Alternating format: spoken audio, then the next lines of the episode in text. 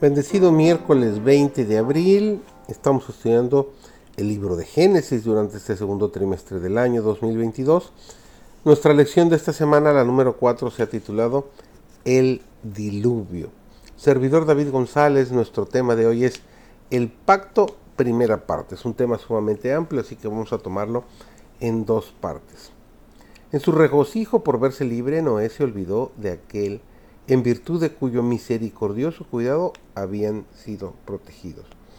Su primer acto después de salir del arca fue construir un altar y ofrecer un sacrificio de toda clase de bestias y aves limpias, con lo que manifestó su gratitud hacia Dios por su liberación y su fe en Cristo, el gran sacrificio. Esta ofrenda agradó al Señor y de esto se derivó una bendición no solo para el patriarca y su familia, sino también para todos los que habrían de vivir en la tierra.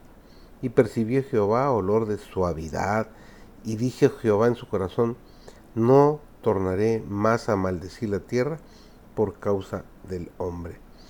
En esto había una lección para las futuras generaciones.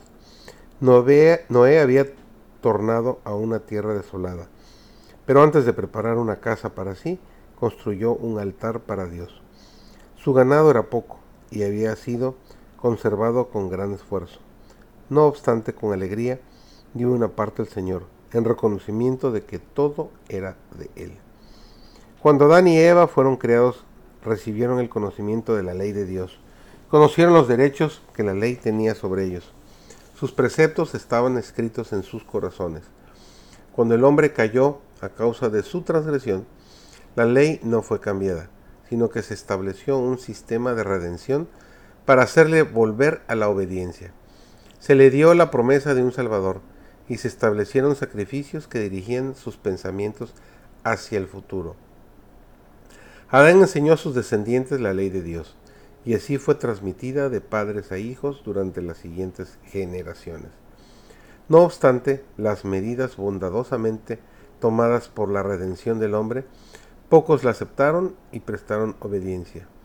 Debido a la transgresión, el mundo se envileció tanto que fue menester limpiarlo de su corrupción mediante el diluvio. La ley fue preservada por Noé y por su familia, y enseñó, Noé le enseñó los diez mandamientos a todos sus descendientes. Cuando Noé vio las poderosas fieras que salían con él del arca, Temió que su familia, compuesta de ocho personas solamente, fuese devorada por ellas. Pero el Señor envió un ángel a su siervo con este mensaje de seguridad. Nos dice Génesis el capítulo 9, los versículos 2 y 3, y vuestro temor y vuestro pavor será sobre todo animal de la tierra y sobre toda ave de los cielos, en todo lo que se moverá en la tierra y en todos los peces del mar. Y vuestra mano, en vuestra mano son entregados. Todo lo que se mueve y vive os será para mantenimiento, así como las legumbres y las hierbas. Todo esto os he dado. Antes de ese tiempo, Dios no había permitido al hombre que comiera carne.